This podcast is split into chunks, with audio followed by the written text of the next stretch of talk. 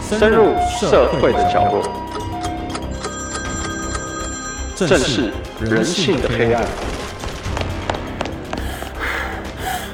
当我们走在社会线上，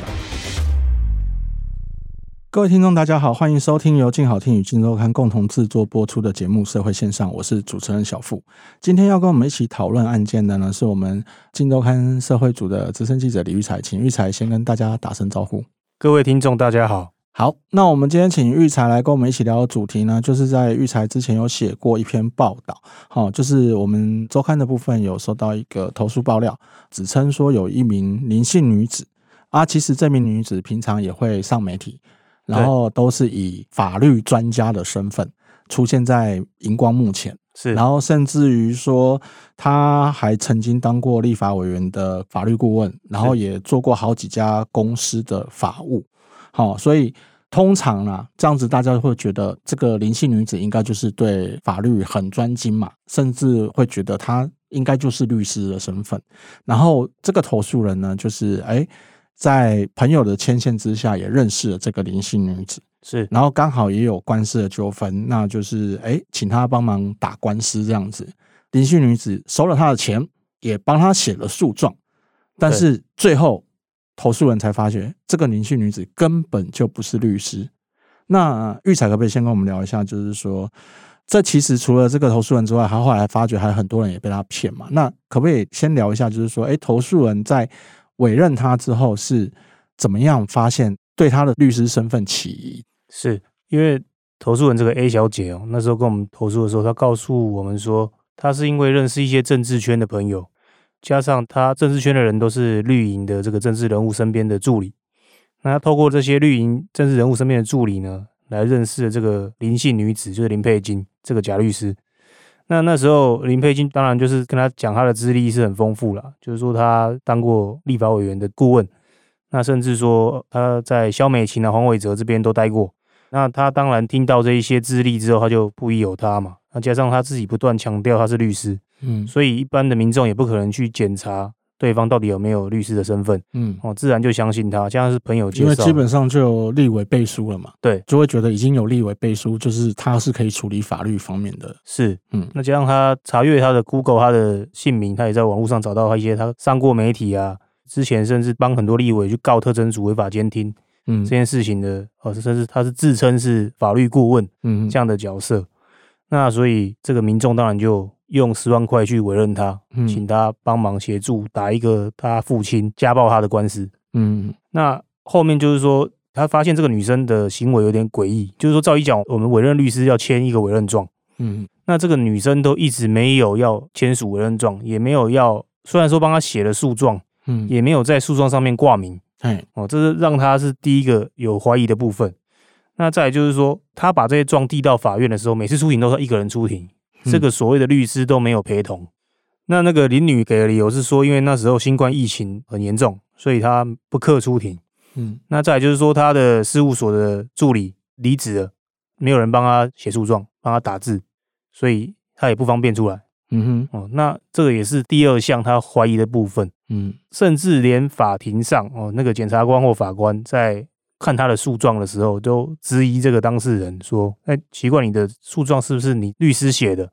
怎么好像问题很多？嗯哼好像有的东西写的不对。嗯”他因为这个事情在法庭上被检察官跟法官问了很多次。那 A 小姐认为，就是因为诉状的写法因人而异，所以法官所讲的这些有问题的地方，哦，可能只是他们个人观点而已。他起诉是不以为意，嗯，所以没有再继续追究。哎这部分就让他打完这个官司。那是因为到后面哦，又发生了另外一件事情，就是说他这一个家暴案件他顺利打赢了，因为他的证据其实蛮充分的。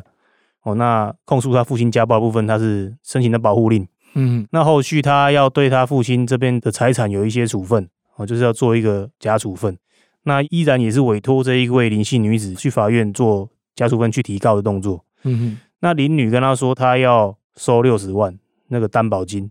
所以他又准备了六十万给这个林女。结果没想到，等了好一段时间，这官司都没有消息嗯。那没有消息的情况之下呢，官司竟然被驳回了。嗯哼对，就被法院驳回。那他就去质疑林女说：“奇怪，我不是给你钱吗？嗯那驳回的理由里面怎么说，我们都没有缴担保金。嗯哼，对，那后来林女才说，哦，这部分是她把它放在一个代书那边，嗯请一个代书协助处理，然后这代书跟她合作的，所以说如果这个女生有质疑，她就把六十万退回去给她。嗯哼，对，所以她后来才陆陆续续把那个六十万退回给这个 A 小姐这边。嗯那 A 小姐就觉得真的非常奇怪啦，明明我委托律师，你应该帮我协助好办好所有的事情，嗯哼，结果我却是因为这种理由被法院打枪，被退回来。对，所以他就去查这个律师有没有所谓的资格登记，结果发现他竟然连律师资格都没有，嗯哼，他就非常非常的生气，然后有去质疑这个林姓女子。这个林姓女子才说，她有通过第一阶段的考试，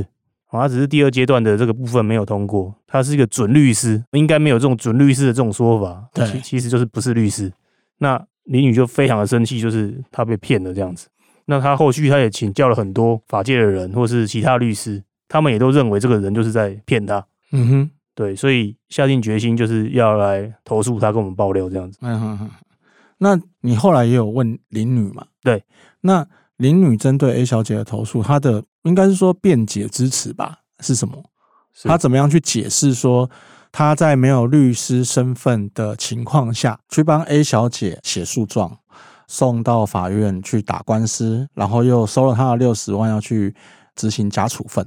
她是怎么去解释说她这些行为是用什么身份做的？是林女后来的解释是说，因为她自己宣称她从头到尾都没有跟这个 A 女讲说她是律师，嗯她只是说她是协助帮人家从事法务性质的工作，哼，嗯她是这样辩解的。那她就说帮她写诉状并不违法哦，她是这样解释，就是说其实一般人也可以写诉状，对，而且她没有挂上律师的名字，她也没有出庭，哦，所以这个部分她是规避了这个律师法的违法的要件这样子。哼，嗯哼。那六十万的部分，他指称他也没有欺骗这个 A 小姐。那他是说 A 小姐只要有要求退款的部分，他也很明确的就把账目给归还了，嗯哼，所以他这部分没有涉及诈欺。嗯哼，对，但是后来我们询问了全国律师联合会取缔假律师工作小组的召集人，嗯哼，一位林仲豪律师。那林仲豪律师其实他的看法是说，只要有人宣称哦，宣称是律师，然后从事跟律师相关的行为，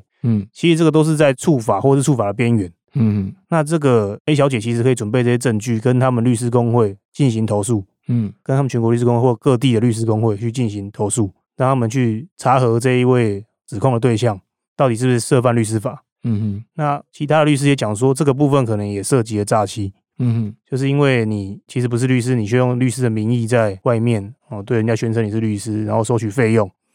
这也是有诈欺的问题。嗯哼，对，所以他可能有两个法律上的要件可能会成立。对，嗯哼。那就你所了解，A 小姐目前手头上证据方面有，比如说这个林女有曾经跟她宣称，有曾经，比如说讯息截图或录音师有说她自己是律师，或者是说她可以帮她从事律师业务的工作承揽的部分吗？就你的了解，A 小姐手头上有这些证据？ A 小姐其实她提供的截图的部分，她一直称这位林女叫林律师。嗯这个林女并没有反对，嗯啊她没有叫她说你不要叫我律师，我不是律师。她没有，她从头到尾都默认她是律师。嗯哦，这是第一个部分。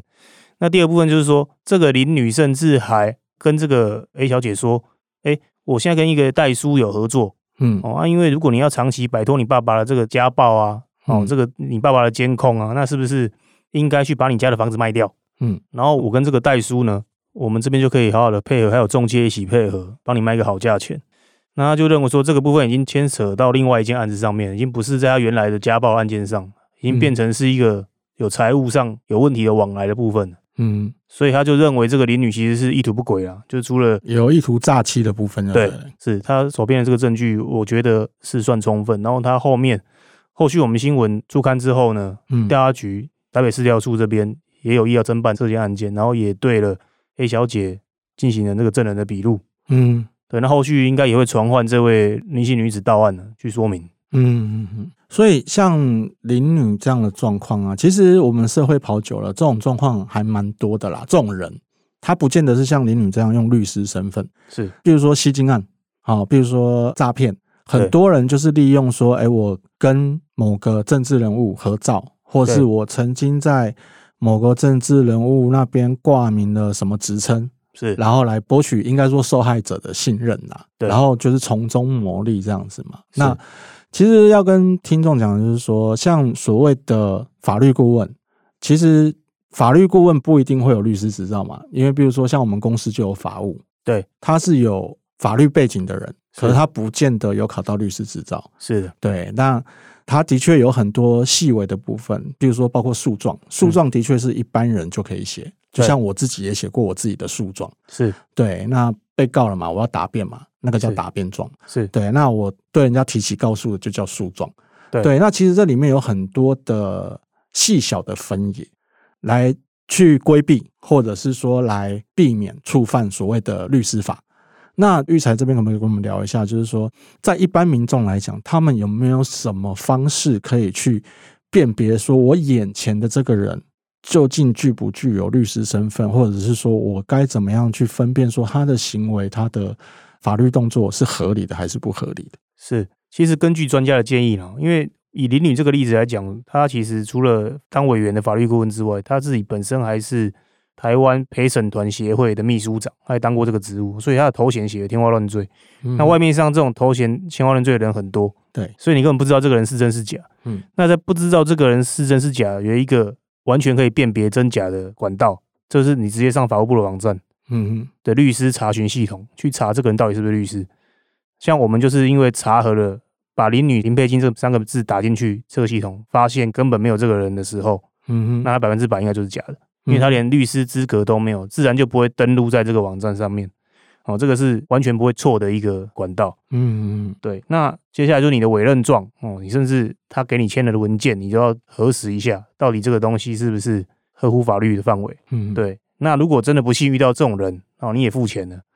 那你就要收集证据去提告，去告发这样的事情嗯，哦，所以阻止这种假律师在坊间横行霸道。其实，在某种程度上，这也算是诈骗的一种啊。是对，那其实也是要跟各位听众讲，就是说，其实不止律师，包括医生也是。如果你家附近开了诊所，你不确定这个医生是不是真的，其实卫福部的网站也可以查询。对对，那其实这个都是有关于听众自身权益的事情啊。现在都是一个资讯透明的时代，你应该要去相关的网站去查核他的身份，甚至于最简单的，你看到他没有事务所，甚至他连证书都没挂出来的时候，你就心里应该要起疑了。是，那玉彩可不可以跟我们讲一下，像回到贾律师这个案子，如果说像你刚刚有提到说全国律师工会有打假小组嘛？对，那有没有说，比如说联络方式或是网站可以提供给我们听众？就是说以后遇到这样的状况，我可以去哪里找，或者是说我联络谁？其实打假小组这个，除了全国律师工会之外，各地的律师工会其实都有电话可以询问。这民众只要上网去找到，比如说台北是台北律师工会，嗯只要去打进工会去跟他们说举报假律师，对他们就会转介到这个检举的专线，让民众去通报。那民众只要附上证据，甚至去调查局的 email 的检举系统都可以，嗯因为这个律师法的案件调查局有在侦办。嗯所以其实民众可以利用这样的管道去，不管自己是被害者或是别人受到权益上的侵害的时候，可以有一个自救的管道。对，那还是再提醒一下听众，就是律师法里面还有一个规定，就是说你要在当地遂行法律的动作的时候，那个律师必须要在当地的律师工会有登记。对，好，就是说同一个律师他可能登记了好几个工会。好，但是如果说假设今天这个律师他如果没有在花莲的律师工会登记，他就不能在花莲的司法职业单位去打官司。是那我们比较常遇到的是说，哎，今天你刚好找到这个律师，比如说玉彩，你找到我好了，然后我没有在花莲登记，嗯，所以我收了你的钱，请了另外一个有在花莲登记的律师帮你打官司。是对，那这个部分其实它就会有一些责任归属的问题啦。对对，那当然，如果说案子顺利解决是都 OK 了，万一案子没有顺利解决的话，那中间会衍生的纠纷，我们也看过很多不同类型的。是对，所以提醒大家就是说，除了他有律师执照你要确认之外，另外就是说你要打官司的所在地他有没有登记？对，哎，他是真的合格的律师，但是他有没有在你要打官司的所在地的工会登记？这个部分真的也要特别注意，要不然你可能就是哎瓜西怕尾完。对，好，那我们谢谢玉彩。谢谢各位听众，好，也谢谢大家的收听。有兴趣了解更多社会案件的听众，欢迎锁定由静好听与静周刊共同制作播出的《社会线上》，我们下次见。想听爱听，就在静好听。